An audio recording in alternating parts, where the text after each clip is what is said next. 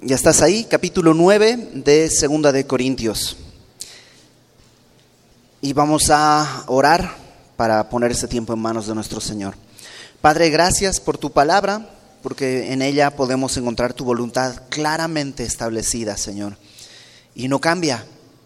Y es la misma, Señor, y tu palabra sigue siendo fiel, sigue siendo útil para transformar nuestras vidas, Señor, para redarguirnos, corregirnos para exhortarnos, para animarnos. Tu palabra sigue siendo, Señor, tu aliento por medio del cual nosotros podemos cobrar vida y de esa manera glorificarte. Abre nuestro corazón, Señor, y siémbrala para tu gloria. Te lo pedimos en el nombre de Jesucristo, nuestro Salvador. Amén.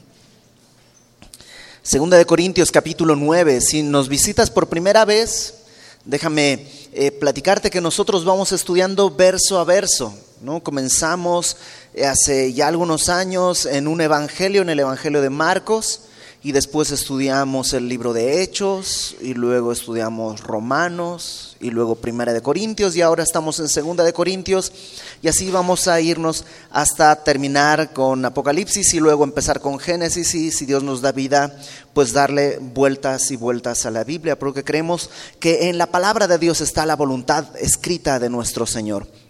¿Y eh, por qué digo todo esto? Porque nos toca el capítulo 9, y el capítulo 9 de Segunda de Corintios habla de dinero. Y la semana pasada, si tú dijiste, pues yo llegué la semana pasada y también hablaron de dinero, pues sí, capítulos 8 y 9, el tema de Pablo es el dinero y el dar. Yo sé que lamentablemente en muchas iglesias ese es el tema de cada domingo, pero nosotros vamos verso a verso y pues es lo que nos toca y queremos leer y escuchar el mensaje sin distorsionarlo según lo que Dios ha establecido. Así que eh, si tú nos acompañas la próxima semana verás que habremos cambiado de página y estaremos hablando de otras cosas. Pero el día de hoy vamos a hablar acerca de em, las bendiciones de dar. Y antes de comenzar, déjame poner un mapa, no sé si tenemos el mapa, porque a lo mejor te puede ayudar a entender.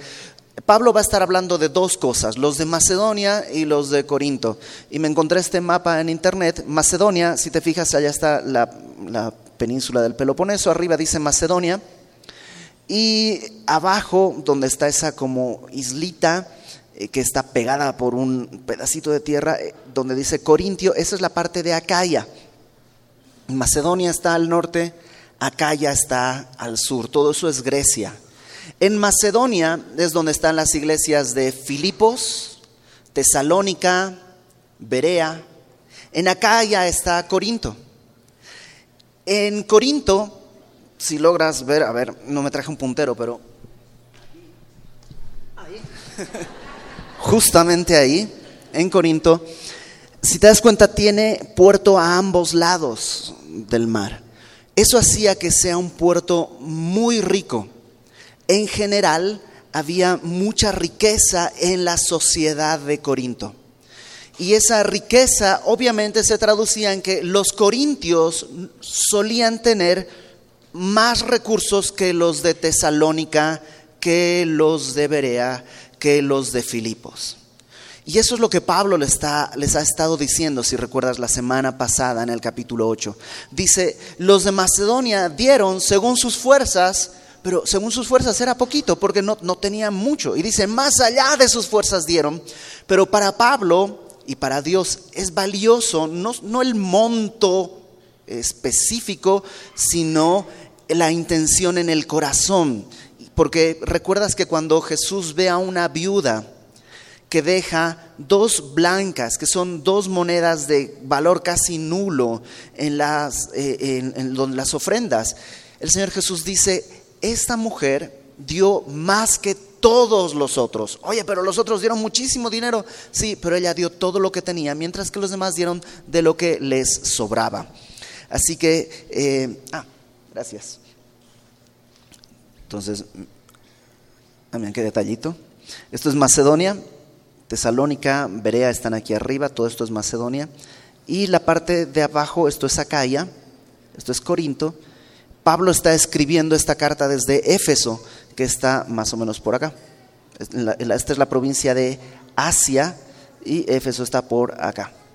Ok, entonces vamos a, nuestro texto, ya habiendo puesto una imagen geográfica en nuestra mente. Capítulo 9, versículo 1. Dice, cuanto a la administración para los santos, es por demás que yo os escriba, pues conozco vuestra voluntad, de la cual yo me glorío entre los de Macedonia, que Acaya está preparada desde el año pasado y vuestro celo ha estimulado a la mayoría. Pablo, si tú recuerdas, está haciendo una colecta por todas las iglesias que él ha fundado para enviar a Jerusalén. En Jerusalén la situación es difícil, la situación económica de los santos de Jerusalén, los creyentes en Jerusalén, es difícil. Y Pablo no solamente ve una oportunidad de hacer misericordia, es decir, de apoyar económicamente, sino además ve en esto una oportunidad de unir las iglesias. Acuérdate, lo, estudiamos en el libro de Hechos, al principio la iglesia era completamente judía. Todos los creyentes eran judíos, Pedro, Juan, todos los apóstoles eran judíos que ahora habían creído en el Mesías, en el Señor Jesucristo. Y en la mente de ellos y de toda la sociedad judía de la época, era imposible que un gentil, alguien que no era judío, pudiera ser ahora elegido por Dios para creer en el Mesías. Ellos pensaban, bueno, un gentil, alguien de Roma, alguien griego, alguien de Corinto, alguien de Tesalónica, primero debería hacerse judío y una vez hecho judío, pues ahora sí ya puede ser cristiano. Eso es lo que pensaban todos. Y el libro de Hechos nos va relatando lo duro que es para ellos entender que Dios dice, no, no necesitan hacer ese paso de ser judío y luego cristiano. Un romano puede ser cristiano así directamente sin necesidad de hacerse judío, ni antes, ni después, ni nunca. Dios no quiere hacernos judíos para luego hacernos cristianos. La palabra de Dios nos enseña que hay tres tipos de personas en el mundo. Los judíos, los gentiles, que son los que no son judíos, y la iglesia, que tiene su ciudadanía en el cielo. La iglesia está hecha de personas que provienen de los judíos y de los gentiles, pero que ya no somos gentiles, ya no somos judíos, somos cristianos, tenemos una nueva identidad, una nueva ciudadanía. Eso a los cristianos de este primer siglo no les entraba en la cabeza, era muy difícil para ellos.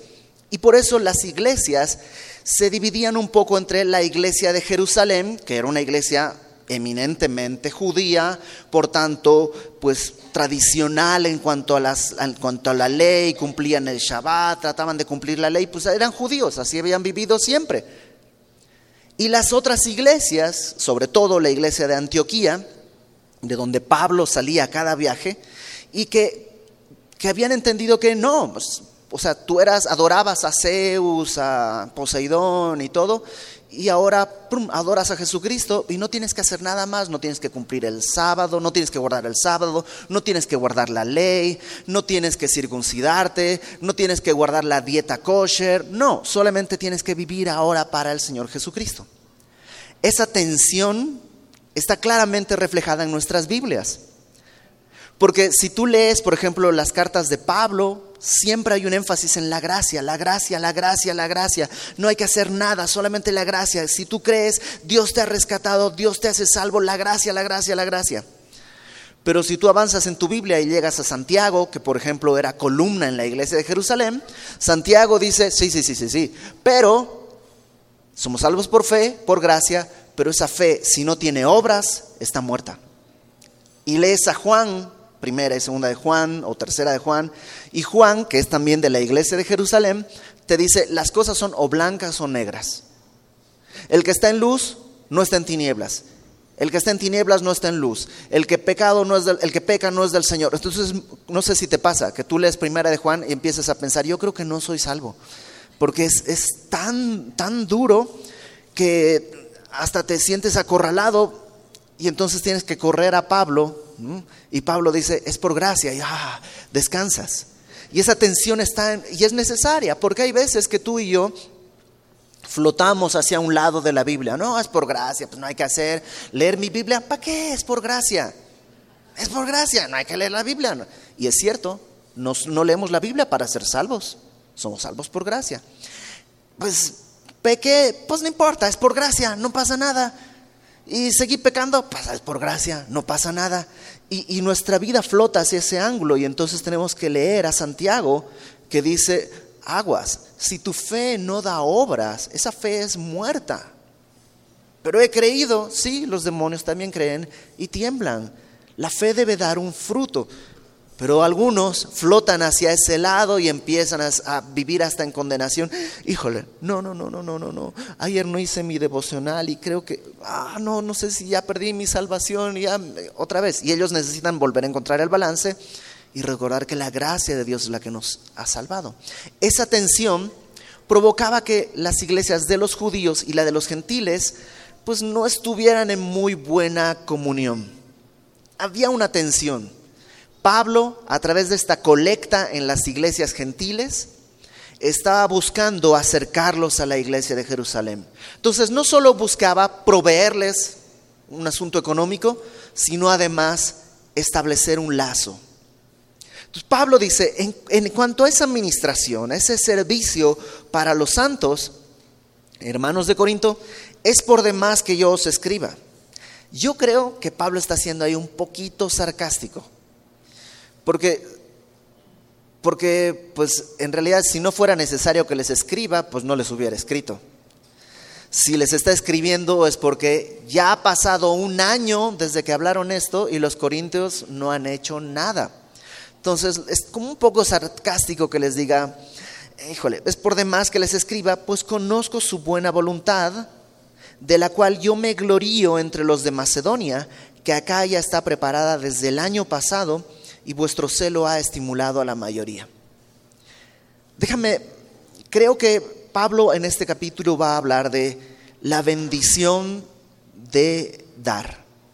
Y la primera bendición de dar está aquí. Cuando yo doy, cuando el Señor me permite ver más allá de mis propias necesidades y ofrendar, número uno, puedo estimular a otros. Estimular a otros. Pablo dice, ustedes corintios, desde hace un año ya estaban listos para presentar esta ofrenda. Algunos comentaristas piensan que a lo mejor hasta los corintios tuvieron la idea de llevar esta, de, hacer esta colecta.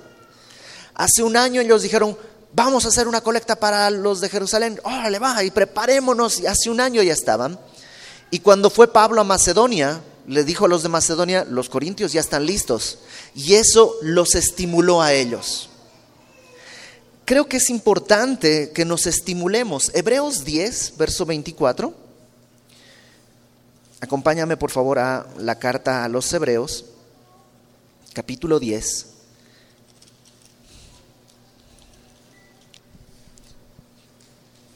Versículo 24,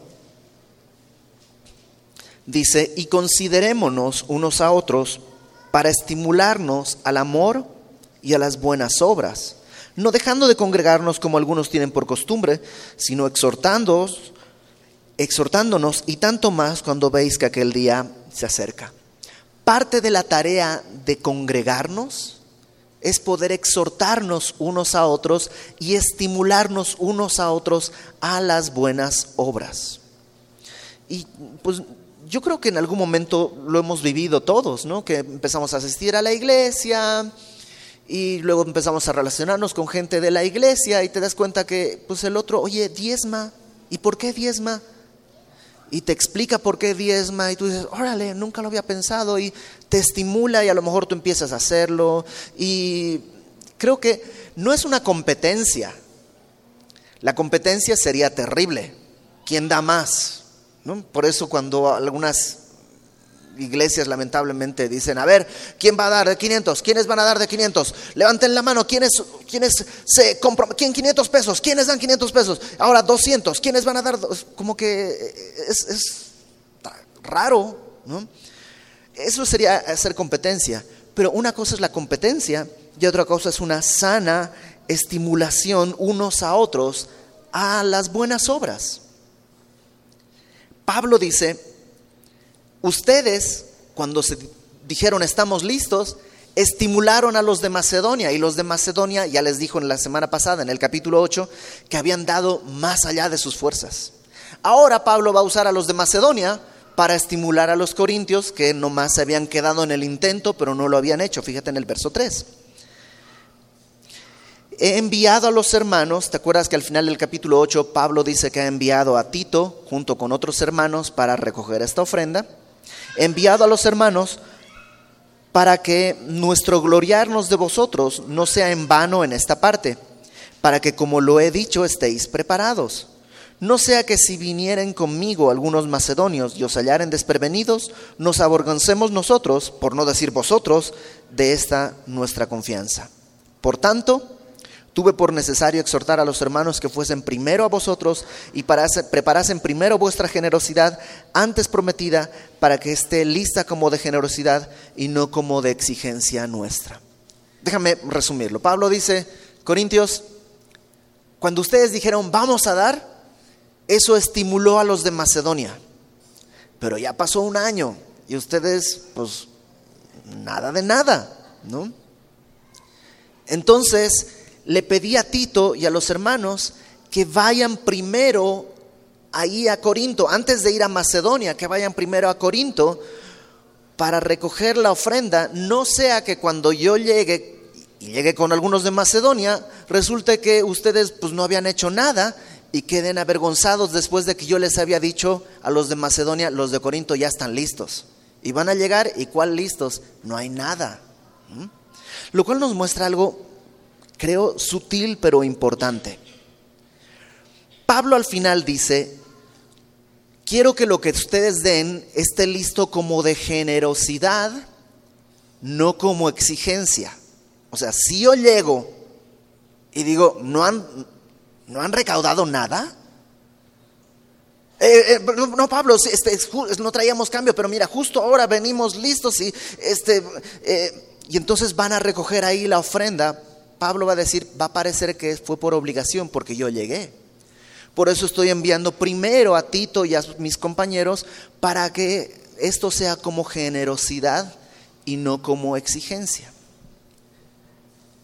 Esto es, esto es lo, lo interesante. Pablo no les está exigiendo nada. No está diciendo, den esto, cada uno mil pesos o dos mil. No está exigiendo nada. Pero sí está animándoles a cumplir con lo prometido. No sé si cachan. O sea, Pablo no está pidiéndoles nada en particular, pero los está animando a que aquello que ellos han ofrecido a Dios lo lleven a cabo. Eclesiastés dice que cuando te acerques a Dios, cierres la boca, no hagas promesas si no las vas a cumplir porque el Señor está en el cielo y tú en la tierra, así que sean pocas tus palabras. Pablo no quiere nada de ellos, pero si ellos han prometido algo, Pablo, por temor que ellos estén mal delante de Dios, les dice, ¿saben qué? Cumplan. No porque yo les exija, sino porque ustedes se comprometieron a eso. Otra cosa creo que es importante acá. Pablo no quiere que ellos sean manipulados por su presencia, sino que sea un acto libre. Él no quiere saber cuánto dio cada uno. Si la ofrenda eh, que recaudan es mucha o poca, eso a él no le interesa. Él le interesa que cada uno en su conciencia esté bien delante de Dios. Y cada uno de nosotros sabe, cuando Dios te dice, da, y tú no lo haces, el pastor no se va a enterar, tu familia tal vez no se va a enterar, pero Dios conoce tu corazón. Entonces aquellas cosas que tú has prometido hacer, apresúrate a cumplirlas. Es sabio. ¿Voy a perder mi salvación? No, no, no, no vas a perder tu salvación, no te van a llover maldiciones, no. pero sabes que tu conciencia no va a estar tranquila. Lo prometido es justo que sea cumplido. Entonces, una primera bendición de dar es poder estimular a otros. Otra vez, no estoy hablando solamente de dar a la iglesia. Hay gente que da de muchas maneras. Nunca has estado con gente que en realidad tiene una gracia para dar abundantemente y sales a comer con alguien y, de pronto estás ahí en los tacos y aparece una persona como que pidiendo alguna moneda y le dice, ahora, ¿ya, ya, comiste? No, ah, pues vente, eh, ¿de qué quieres? ¿De suadero? Órale, va. Y, y, y da, y, ni siquiera lo está haciendo como para presumir, ¿no? Sino que en esa gracia que Dios le dio, da y tú te sientes estimulado, wow, no es tan difícil. La próxima vez yo quiero poder participar de eso. El dar permite estimular a otros y esa es una gran bendición. Veamos otra bendición. Y esta bendición es individual, es decir, viene para uno. Versículo 6. Pero esto digo, el que siembra escasamente, también segará escasamente. Y el que siembra generosamente, generosamente también segará. Ese versículo se lo ha sacado tanto de contexto, sobre todo a la hora de las ofrendas, que vamos a pasar la caja de ofrenda, nada más quiero recordarles que el que siembra escasamente, pues va a cosechar escasamente. Y el que siembra generosamente, pues va a cosechar generosamente. Tú dime, ¿quieres cómo quieres cosechar? Pues órale, vamos a hacer una ofrenda silenciosa, ¿no? ¿Cómo son las ofrendas silenciosas? Pues puro billetitos, nada de monedas, que no suene, ¿no? Entonces va a ser una ofrenda silenciosa. Si escuchas que algo suena, le dices a tu hermano, no, no, no, dijimos silenciosa. Entonces vamos a pasar la caja de ofrendas. Y ese versículo se lo toma en ese sentido para, pues, hacer sentir culpable a la gente y, pues, básicamente para sacarle dinero. Y creo que es un error y creo que es una herejía poder hacerlo así, pero el texto dice lo que dice. O sea, sí es cierto que el que siembra generosamente va a cosechar generosamente. O sea, eso no es una...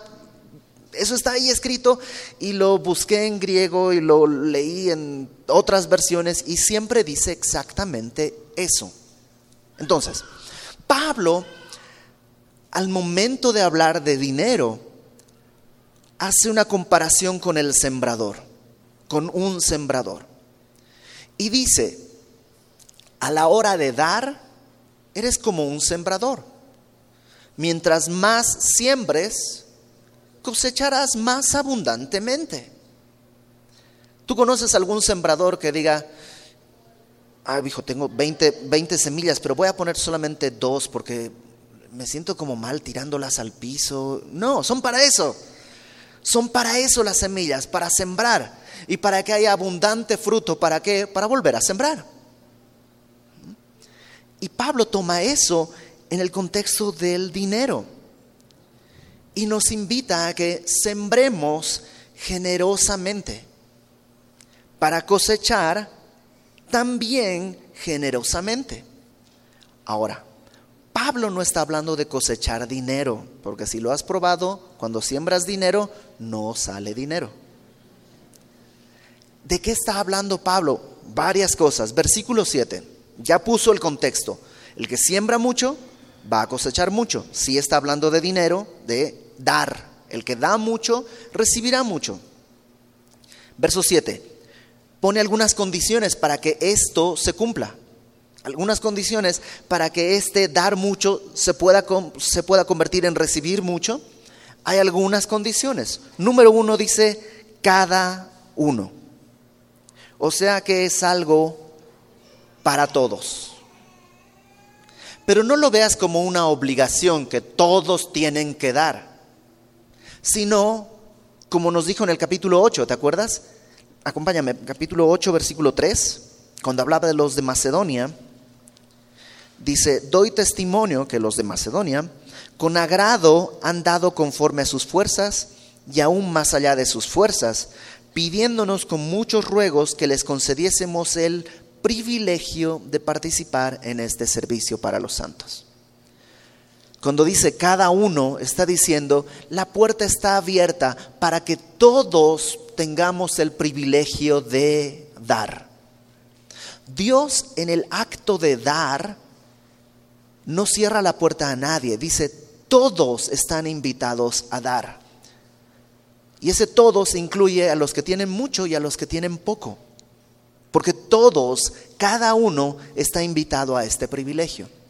Entonces, cada uno, número dos, dé como propuso en su corazón. Y hay algo que Dios cuenta y es lo que hay en mi corazón. Te voy a platicar una de estas historias que no, no sé si son ciertas o no, si son leyendas de púlpito, les llaman, ¿no? Que eh, lo leí en un comentario de Warren Wiersbe, y, él cuenta esta historia, que había un señor que está con su esposa en la iglesia, ¿no? ya pues, terminó la alabanza, va a venir el tiempo de ofrenda, y este señor tiene que salir de viaje. Entonces está hablando con su esposa acerca de cómo va a estar una semana fuera y la esposa le dice, bueno, pero no me dejaste para los gastos de la semana, ah, si es cierto, es que recién pasamos al cajero y órale va. Entonces le da un dinero y la esposa piensa que ese dinero es para la ofrenda y no para los gastos de la semana. Entonces recibe el dinero y justo va pasando la canasta, prum, lo echa a la canasta y le dice, entonces ¿qué? Pues te acabo de dar el dinero de la comida de toda la semana. Oh, pero eran personas piadosas y dice, pues bueno, ah, pues no importa, el Señor sabe y pues, pues ya está bien, ya Dios nos proveerá. Y un hermano que está atrás de él, escuchando un poco la conversación, se acerca y le toca el hombro y le dice, hermano, ¿cuánto tenía planeado dar para la ofrenda? No, pues como 100 pesos. Ok, eso es lo que Dios considera de ofrenda. Porque el resto fue un accidente. No estaba propuesto en tu corazón. ¿A qué voy? Tú podrías dar hoy un cheque de 20 mil pesos, pero si en tu corazón genuinamente solo hay 50, Dios de los 20 mil solo va a considerar 50. O sea, Dios puede bendecir la ofrenda y esa ofrenda convertirse en muchas cosas maravillosas, pero a ti la bendición te va a alcanzar de 50, no de 20 mil. ¿Qué estoy diciendo? Estoy diciendo que Dios no está viendo la cantidad de dinero que pones. Lo que quiero es traer libertad, no presión. O sea, no se trata de entonces tengo que dar más. No, sé sincero, ¿qué, qué propusiste en tu corazón? Por eso, en los tiempos de ofrenda, a menudo nosotros decimos, no decidas aquí cuánto vas a dar o si vas a dar, porque no tiene sentido. Más bien en casa, cuando lleguen tus recursos, dale gracias a Dios y si Dios ha puesto en tu corazón dar un diezmo, aparte el diezmo en casa para venir preparado para hacerlo. Si tú dices, no, 10, voy a dar el 20, voy a dar el 5, voy a dar el 3, voy a dar el 1, no voy a dar lo que sea, pero lo que esté propuesto en tu corazón, eso es lo que, eso es lo que Dios va a considerar. Lo que Pablo nos muestra es que Dios espera que lo que propusiste en tu corazón, sea lo que suele, lo, que traes. no sé si me explico. ¿no? Entonces dice Pablo, cada uno de como propuso en su corazón. Siguiente condición, no con tristeza ni por necesidad. Y a menudo lo decimos así como que en tono de broma, no con tristeza quiere decir pues Señor, quería ir al cine porque pues ya viene la, de Avengers y y si te doy ya no voy a poder, pero pues tú eres lo más importante. De, ahí te vas, Señor. O sea, espérate, ¿no? O sea, si duele como operación del apéndice, no está en tu corazón. Y si no está en tu corazón, no quiero sonar grosero, pero guárdate tu dinero. O sea, el Señor no necesita limosnas. La limosna es lo que me sobra. Dios quiere lo que está en tu corazón.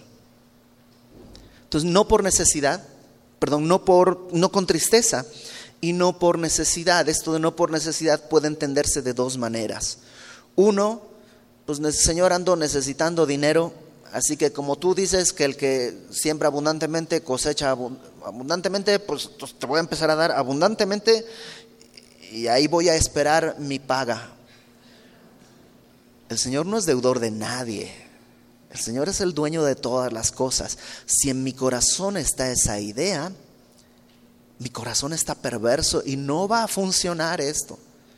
Por eso, a veces, creo que ya lo dije hace una semana, no sé si lo dije hace una semana o, en otra clase en el Instituto Bíblico, pero a veces pensamos, ¡Ay, pobrecitos aquellos que van a la iglesia en la que los exprimen! ¿Han, ¿Conocen esas iglesias en las que te sacan dinero y pasan la ofrenda una y otra y otra vez y te dicen, y miren, y pues acabamos de traer agua del Jordán y si tú quieres un poco de agua del Jordán, este, mira, cómprate la botellita y, esto te va a ayudar. ¿Quieres bendecir tus finanzas? Empieza a sembrar en el reino y y decimos, uy, pobre gente que está ahí, los están exprimiendo, pero la verdad es que no es pobre gente. O sea, sí, pero ellos están ahí porque buscan algo. ¿Qué cosa? Más dinero.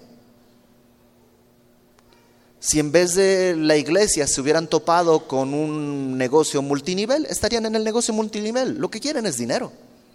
Entonces, no son tan pobrecitos. No, espero que me entiendan. O sea, sí, los que están dirigiendo esa iglesia son unos mafiosos. Pero los que están asistiendo a esa iglesia están buscando dinero. Han creído que Dios es el que les resuelve el asunto económico, no el salvador de sus pecados, el que paga sus pecados, el dueño de su vida. Entonces Pablo dice, no te confundas, no des ni con tristeza, como si te estuviera robando Dios, ni por necesidad, como si Dios ahora te va a deber dinero, y espero que cumpla. La otra forma de entender esto de por necesidad, la palabra necesidad se puede traducir como obligación. Nadie está obligado. Nadie está obligado. Siguiente, dice Pablo, cada uno de como propuso en su corazón, no con tristeza ni por necesidad, porque Dios ama al dador alegre. Dios ama al dador alegre. El dar tiene que ser un acto de gozo. Tiene que ser un acto de gozo. Tiene que ser un acto en el que en verdad dices, wow Señor, gracias porque puedo ofrendar en la iglesia o a un hermano y y puedo a través de esto estimular a otros y además me estás permitiendo sembrar. Tiene que ser un acto de gozo. Ahora, un acto de gozo no quiere decir que va a ser fácil. A veces los actos de gozo son un sacrificio. Piensa en cuando tú quieres comprarte o necesitas comprarte un par de zapatos y ves que tu hijo necesita también un par de zapatos, pues ¿cuál vas a comprar? El de tu hijo. Y lo vas a hacer, ah, triste chamaco, ahora tengo que comprarle, yo me iba a comprar mis zapatos. No, sería antinatural que suceda eso. Lo das de gozo, aunque involucra un sacrificio. En 2 Samuel capítulo 24, el rey David, ya es el último libro del capítulo del libro de Samuel, el rey David eh, comete un error al tratar de censar el pueblo y pensar que él es poderoso y no sé qué. Viene una gran mortandad sobre el pueblo y el ángel que está trayendo toda la mortandad se detiene en el campo de Arauna, Jebuseo. Y Dios le dice, David, ahí ofrece un sacrificio. Y va David y le dice, oye, pues este Dios me pide que aquí ofrezca un sacrificio. Y Arauna le dice, pues, pues toma el campo y toma los bueyes para el sacrificio y del arado haz la madera y hazlo, yo lo entrego todo. Y David le dice, no, no, no, no, no, no, no, no, dime cuánto cuesta, porque yo no voy a dar a Dios sacrificio que no me cueste. El hecho de ser un dador alegre no involucra que no va a haber costo y que a veces no va a ser difícil.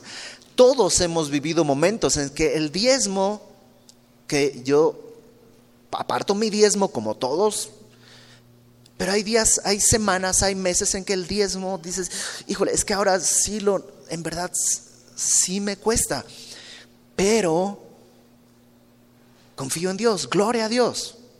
Y lo puedes dar con gozo, aunque sea un sacrificio. El dar alegremente no quiere decir dar sin sacrificio. Por eso y esto no es ley, es mi convicción personal, yo creo que por lo menos el 10% de mis ingresos es lo que yo aparto, porque menos de eso, la verdad, no es un sacrificio. Menos del 10% eh, no me cuesta nada. Del 10% para arriba es cuando involucra ya un sacrificio. Hay cosas que si no quitara el 10% podría hacer. Al retirar el 10% ya hay un, un acto de sacrificio. Pero otra vez, no es obligación, estoy platicándote mi convicción personal. Nos dice Pablo, Dios ama al dador alegre. Ahora, verso 8. Habló un poco de esta actitud que nosotros tenemos que tener y ahora va a hablar de la, eh, la garantía, la, la, la confianza con la que podemos actuar. Verso 8. Poderoso es Dios para hacer que abunde en vosotros toda gracia, a fin de que teniendo siempre en todas las cosas todo lo suficiente, abundéis para toda buena obra. Fíjate las siguientes palabras que están en esos versículos. Abunde, toda, siempre, todas, todo, abundéis, toda. Entonces Dios, Dios está diciendo algo muy fuerte, que Él es poderoso, capaz de hacer que abunde, no que haya, sino que abunde, abundar es cuando ya rebasa el contenedor, abunde en vosotros todo dinero, dice ahí. No. Entonces, si te das cuenta, cuando Pablo hablaba de que el que siembra abundantemente, cosechará abundantemente, no está diciendo que se va a volver millonario. Sí va a haber una cosecha abundante, pero ¿de qué? De gracia. Dios va a extender su gracia en abundancia sobre ti. A veces esa gracia va a consistir en recursos económicos. A veces esa gracia va a consistir en pruebas para tratar en tu carácter, en tu corazón. A veces esa gracia se va a extender hacia ti para obtener eso, que, seas bien recibido en un lugar de trabajo. A veces esa gracia se va a extender para que haya pruebas en el lugar de trabajo y Dios te mueva hacia otro lugar. Pero va a haber abundante gracia. Dice, habrá abunda en vosotros toda gracia. ¿Con qué propósito? A fin de que teniendo siempre, ojo, ¿cuántas veces? Siempre. En todas las cosas todo lo suficiente. ¡Wow! Dios dice que si tú das abundantemente, vas a tener suficiente gracia de parte de Él para abundar en todas las cosas, siempre, y tener siempre todo lo suficiente. Vas a tener suficientes pruebas como para que tu corazón no se ablande, así se haga ya bien fácil de deslizarse al pecado, vas a tener suficientes recursos para cubrir con tus necesidades, vas a tener todo lo suficiente. La palabra suficiente ahí en el versículo 8, en griego es la palabra autarqueia, que si ustedes son como de las generaciones pasadas, de la época de, no sé, los ochentas, antes de que caiga el muro de Berlín, cuando las doctrinas políticas eran un poquito más definidas y no había así tanto revoltijo como el día de hoy, que los de la izquierda están en la derecha, los de la derecha están al otro lado y está todo volteado. Antes era un poquito más definido. Se hablaba mucho de una nación autárquica, ¿no? que es la misma palabra. ¿Qué es la, la palabra autarquía? ¿Qué quiere decir? Ser suficiente. Una nación autárquica era una nación que podía producir todos los recursos suficientes para satisfacer las necesidades de su población. No necesitaba importar, no necesitaba exportar, era suficiente. Eso es una nación autárquica. Bueno, Pablo dice, poniendo un poco ese ejemplo, que Dios nos va a dar toda gracia para que siempre en todas las cosas estemos autárquicos, estemos suficientes. En 1 de Timoteo capítulo 6 versículo 6 usa esta misma palabra y allá se traduce como contentamiento. ¿Te imaginas qué maravilloso sería tener contentamiento? ¿Qué quiere decir tener contentamiento? Estar feliz con lo que tienes, estar satisfecho. Todos batallamos con eso. Y yo creo que en nuestra época mucho más. Antes, no, pues y esta máquina de coser era de mi abuela que se le heredó su mamá y ahora me la dejaron a mí. ¡Wow! ¡Qué maravilla! ¡Wow! Una máquina de cuatro generaciones. No, qué cosa impresionante. Eso era antes. El día de hoy mis celulares del año pasado. Uh. todo va cambiando tan rápidamente que nuestra sociedad, nosotros estamos tan propensos a no estar satisfechos. Pero cuando te acostumbras a dar, Dios permite que ese dar produzca en ti una satisfacción por su gracia y puedas desprenderte porque estás satisfecho con lo que Dios te ha dado. Dice, tengamos todas las cosas lo suficiente y abundemos, no en dinero, sino en toda buena obra. Qué maravilloso. Sabes que la mayor parte de las veces que en mi experiencia gente me ha bendecido, ha sido de gente que no, en realidad no está nadando en dinero pero que lo que tiene es suficiente y tiene bastante que le sobra, que en realidad no les sobraría si no fueran satisfechos, si no estuvieran satisfechos con lo que Dios les ha dado. Qué maravilloso estado es el estar satisfecho, en todos los sentidos. Versículo 9. Pablo pone esto, todo esto lo justifica con un versículo en el Salmo 112. Como está escrito, repartió, dio a los pobres, su justicia permanece para siempre. El Salmo 112, léelo en tu casa, es el salmo que habla de una persona. El Salmo 112 comienza diciendo, bienaventurado el hombre que teme a Jehová y en sus mandamientos se deleita en gran manera. Y hace toda una descripción de este hombre que teme a Jehová y que en sus mandamientos se deleita en gran manera. Y cómo vive y cómo actúa. Y este hombre que teme a Jehová y que en sus mandamientos se deleita en gran manera, ese hombre dice que parte del fruto de esa vida es que reparte y da a los pobres y su justicia permanece para siempre.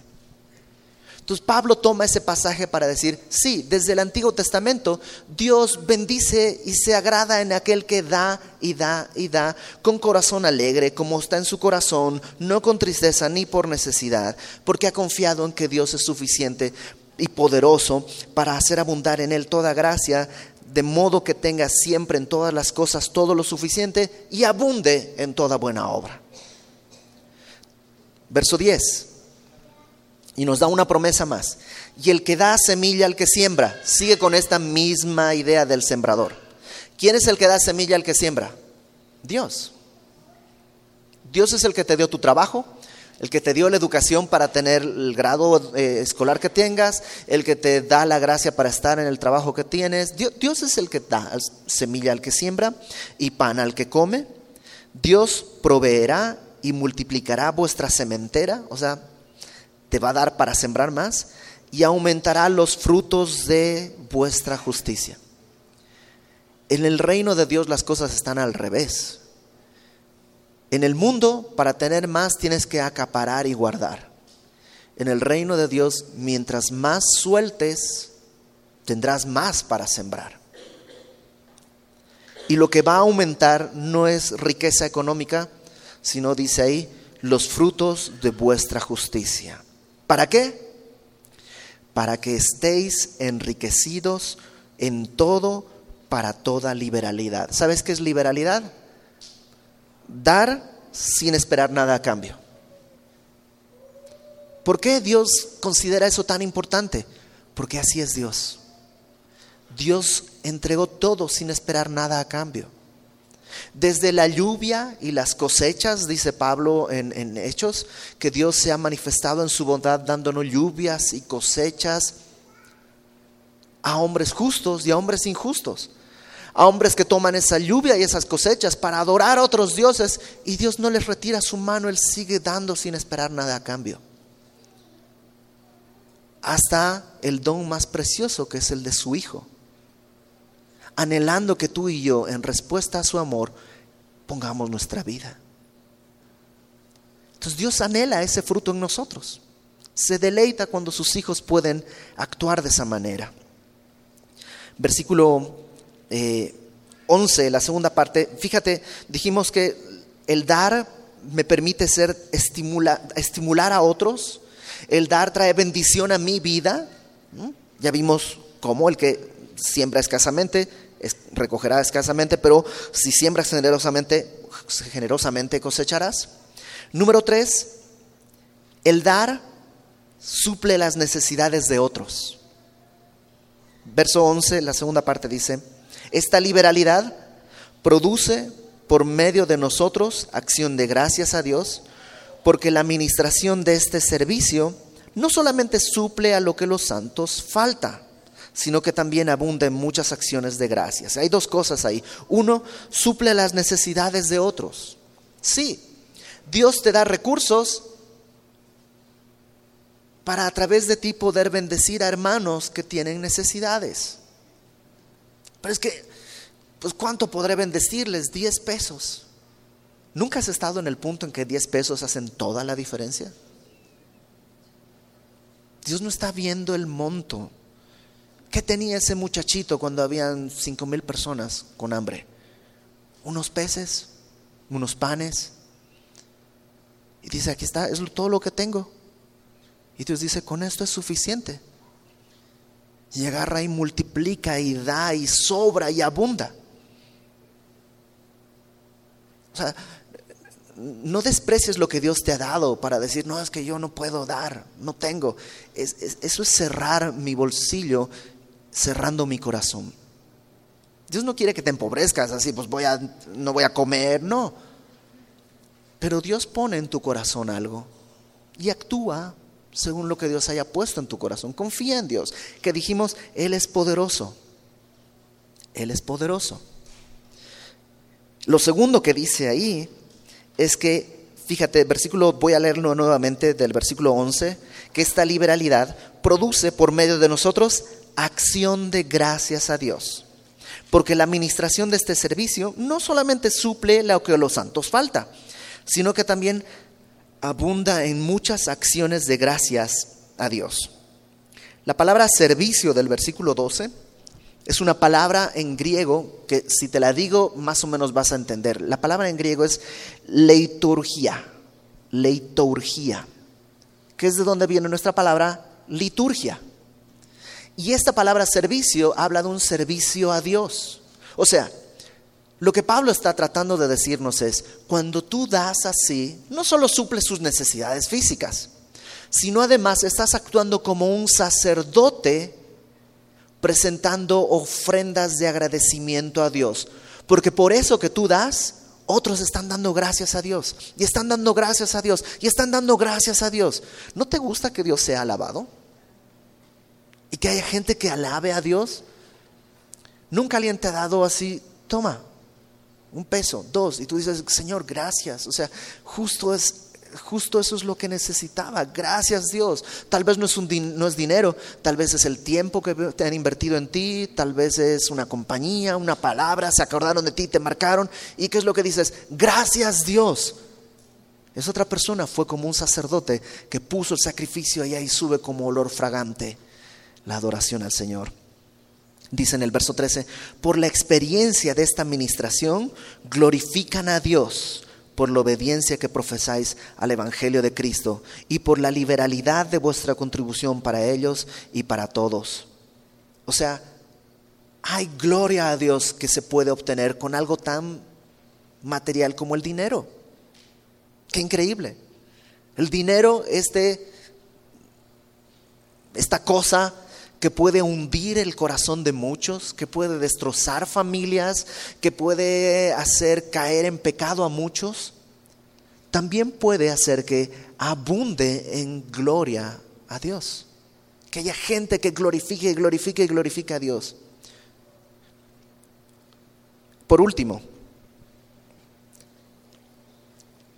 dice el verso 14 Asimismo, en la oración de ellos por vosotros. O sea, ellos van a orar a Dios, van a darle gracias a Dios por su liberalidad, por su obediencia al Evangelio, pero también dice la oración de ellos por vosotros, a quienes aman a causa de la superabundante gracia de Dios en vosotros.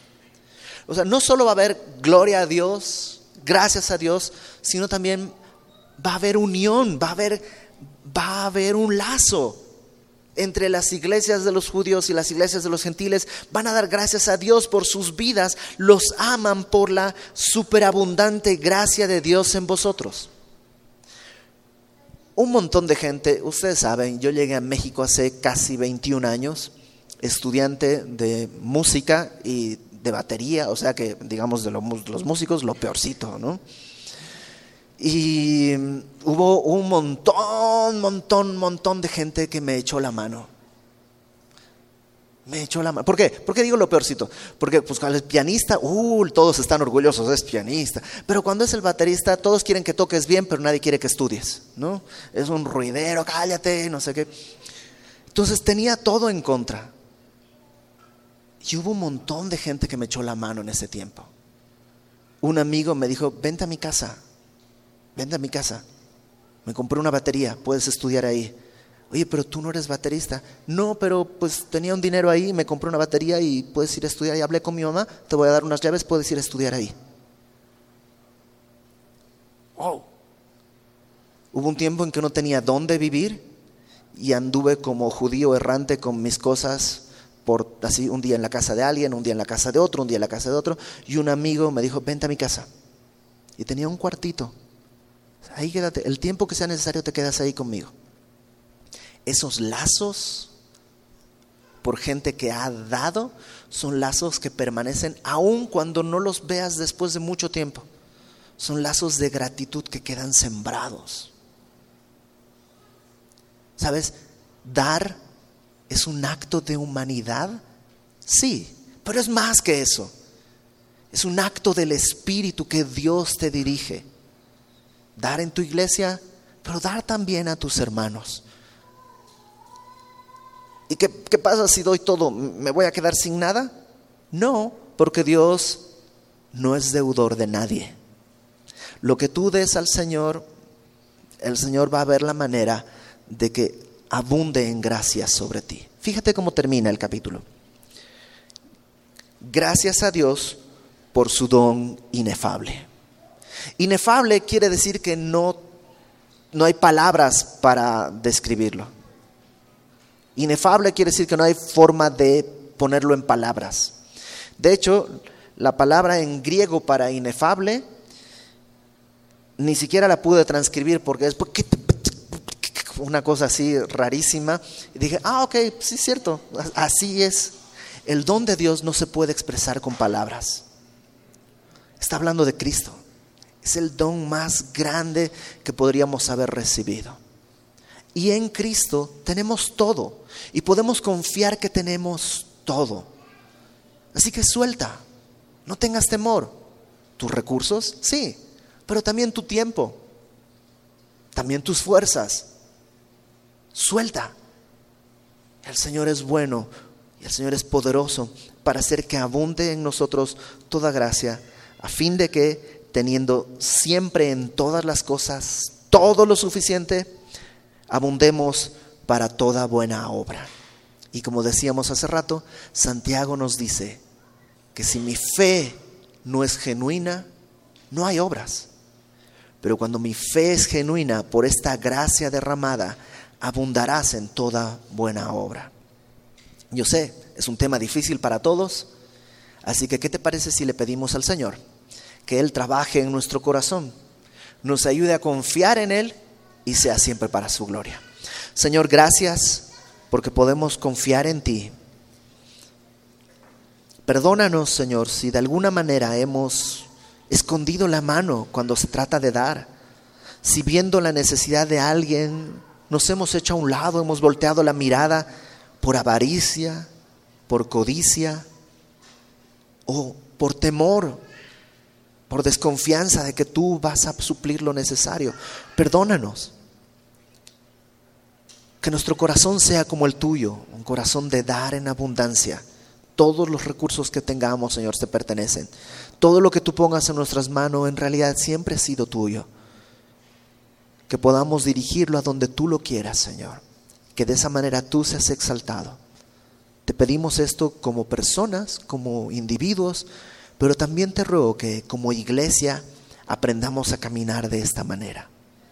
Para tu gloria, Padre, te pedimos esto en el nombre de nuestro Señor Jesucristo.